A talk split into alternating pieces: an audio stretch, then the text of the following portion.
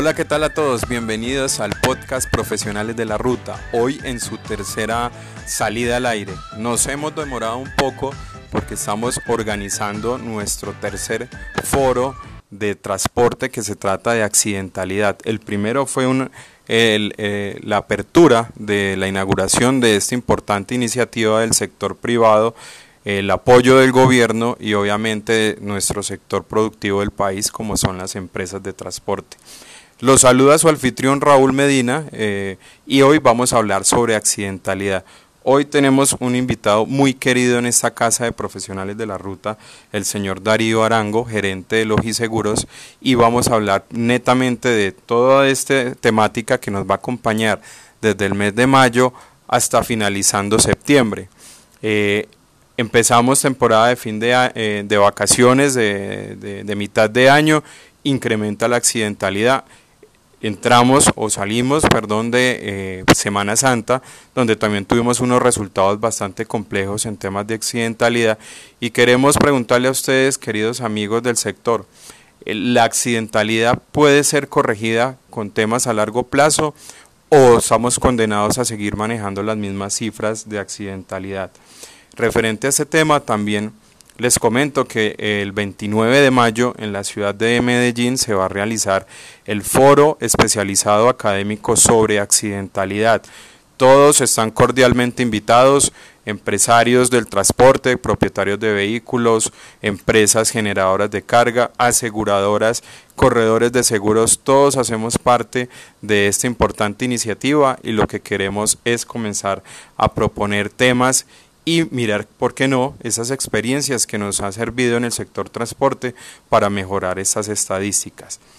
Eh, hablando de ello, quiero comentarles a ustedes quiénes van a ser nuestros eh, foristas o nuestros ponentes en esta importante iniciativa del sector privado. Vamos a tener a Lucinés Ochoa de la compañía Rápido Ochoa con el temática o una temática muy particular que es historias de éxito, cómo esta empresa ha hecho para tener unas estadísticas tan positivas en temas de siniestralidad. También vamos a tener el sector del transporte de carga a Oscar Restrepo de Carga Antioquia, también nos va a contar qué es lo que está haciendo la empresa para mejorar los indicativos en temas de accidentalidad.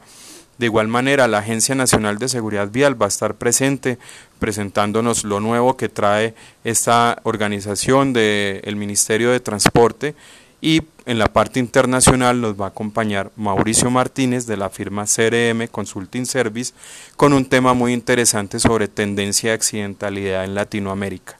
De igual manera, la accidentalidad tiene que ir acompañada de un componente tecnológico y nos va a acompañar Sergio Mejía de la firma TM Solution hablándonos sobre tendencias de tecnología para la prevención de accidentalidad. Sin más preámbulo, quiero saludar al señor Darío. Darío, ¿cómo estás? Muy bien, Raúl, ¿cómo te ha ido? ¿Cómo van todos sus temas? Muy bien, don Darío. Aquí en esta eh, importante, digamos, discusión proponer y preguntar a las personas expertas y que están en el día a día qué está pasando con la accidentalidad en Colombia. La accidentalidad en Colombia ha venido creciendo más que en el número de eventos en proporción al parque automotor, viene creciendo es en la severidad de los mismos eventos, o sea, los siniestros todos los días son un poco más catastróficos y generan una mayor complicación a toda la rama de la salud que se ha venido impactando demasiado, sobre todo por el incremento en el uso inadecuado de las motocicletas, que le vienen aportando a la accidentalidad vial en el país un porcentaje muy importante.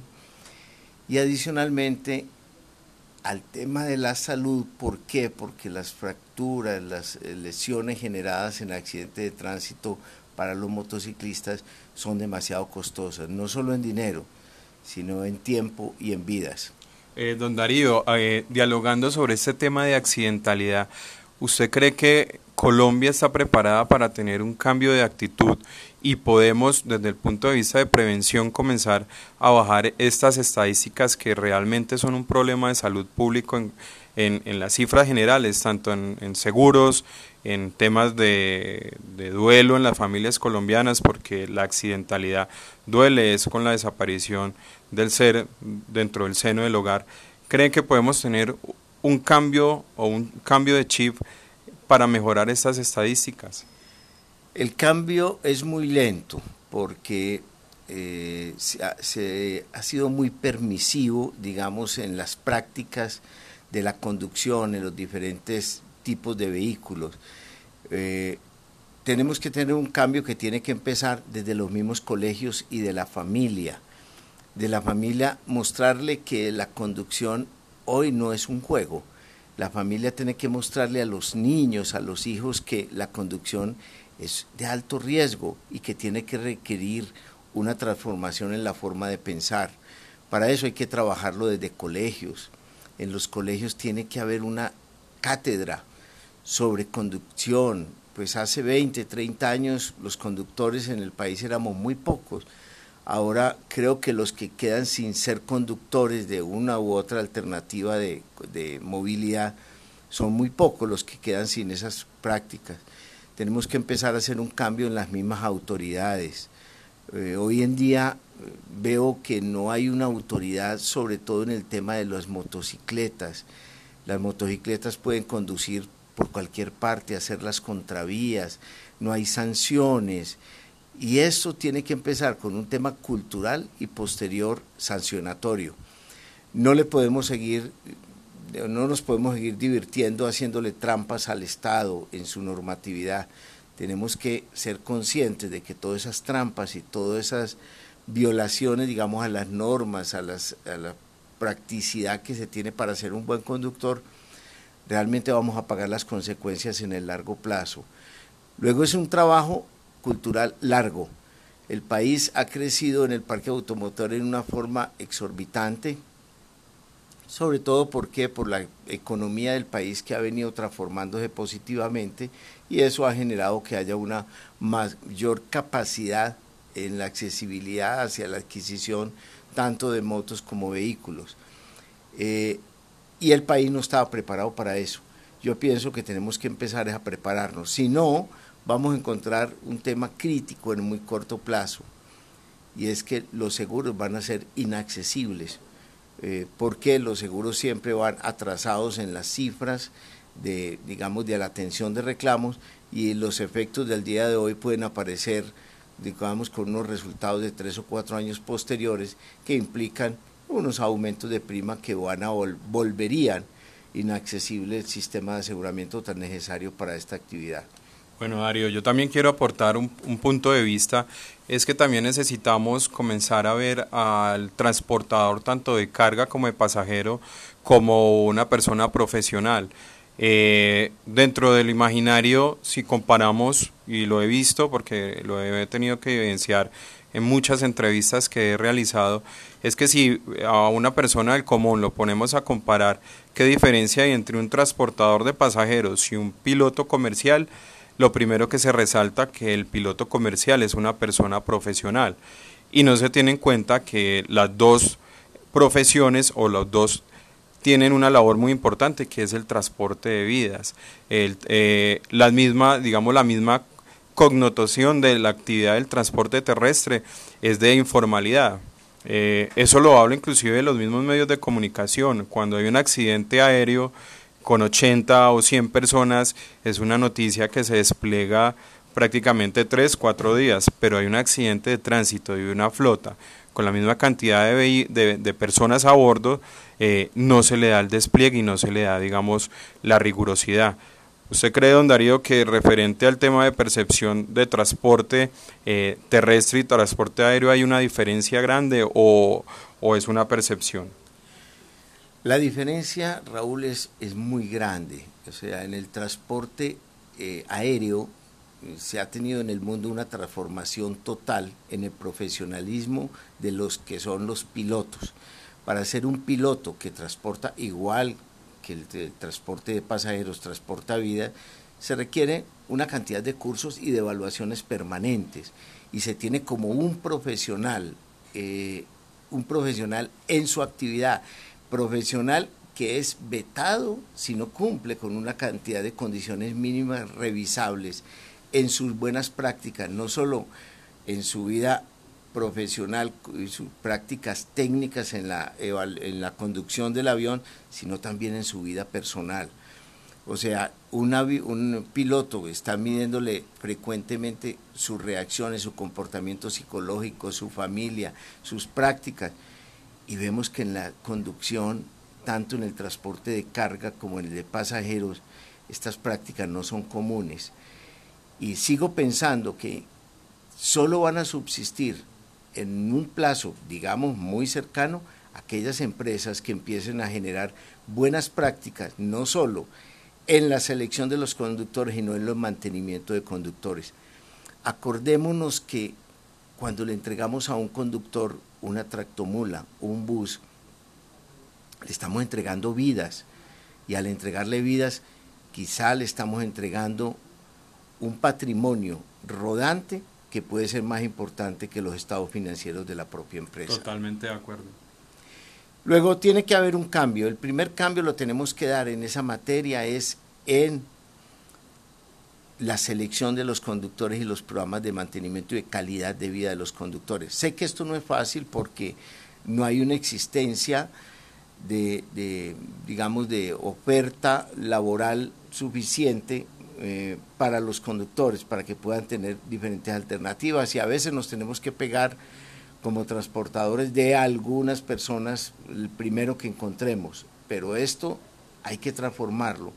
Y yo pienso que la labor del Estado es una labor que tiene que empezar a cambiar desde el mismo Estado en el sentido de que la actividad de la conducción tiene que ser una profesión tan importante como la enfermería, la medicina, como el derecho, ¿Por qué?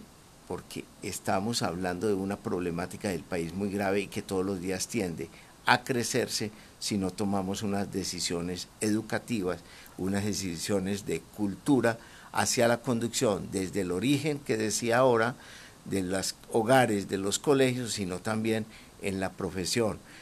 Hay muchas personas que dicen que hay desempleo y ese desempleo se puede corregir también utilizando la conducción con unas buenas prácticas y exaltando esa actividad dentro de unos estándares que sean muy representativos para la sociedad colombiana. Darío, muchísimas gracias por, por esas apreciaciones que son bastante reflexivas. Eh, de igual manera, nosotros desde profesionales de la ruta, con esta temática que va a abarcar desde mayo hasta el mes de septiembre, queremos eh, proponer y sensibilizar que la vida humana es irreemplazable. Eh, tenemos que comenzar a cambiar ese chip, esa cultura, para que tengamos una mejor, un mejor comportamiento. Dejar las soluciones inmediatistas, o sea, eh, es imposible que para prevenir accidentes nos tengan que estar cuidando cada kilómetro un policía de tránsito.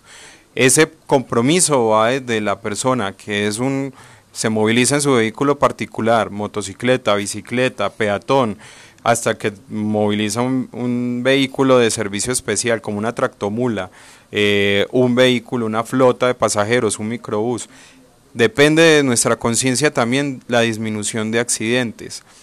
Dejar de pensar que nunca le va a pasar a uno. O sea, ese es el peor error que uno puede tener en temas de riesgo. Pensar que a mí nunca me va a pasar nada, que el que le pasa es al tercero.